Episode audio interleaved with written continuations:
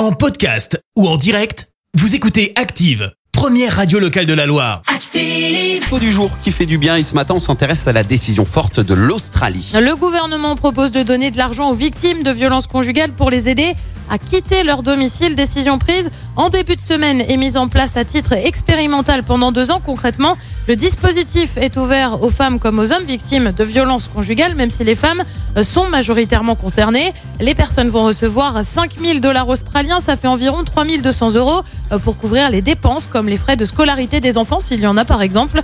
En Australie, une femme est tuée par son conjoint ou ex-conjoint tous les 9 jours. Merci, vous avez écouté Active Radio, la première radio locale de la Loire. Active